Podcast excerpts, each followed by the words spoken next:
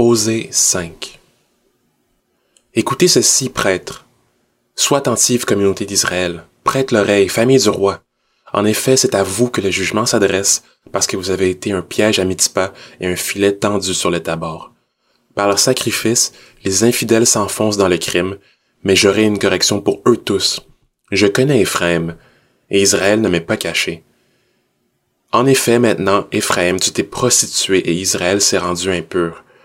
Leurs agissements ne leur permettent pas de revenir à leur Dieu, parce que l'esprit de prostitution est au milieu d'eux et parce qu'ils ne connaissent pas l'Éternel. L'orgueil d'Israël témoigne contre lui. Israël et Éphraïm trébucheront par leur faute. Judas aussi trébuchera avec eux. Ils iront avec leurs brebis et leurs bœufs rechercher l'Éternel, mais ils ne le trouveront pas. Il s'est éloigné d'eux. Ils ont été infidèles à l'Éternel, car ils ont donné naissance à des enfants illégitimes. Maintenant, un mois suffira pour les détruire avec leurs biens.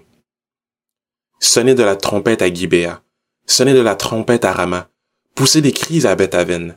Derrière toi, Benjamin. Éphraïm sera dévasté le jour de la punition. J'annonce aux tribus d'Israël une chose certaine.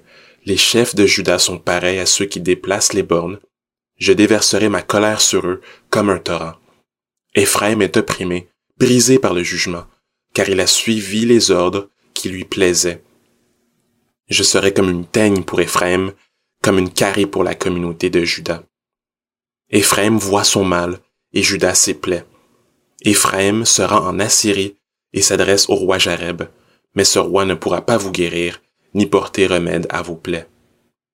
Je serai comme un lion pour Éphraïm, comme un lionceau pour la communauté de Juda. Moi, moi, je déchirai puis je m'en irai.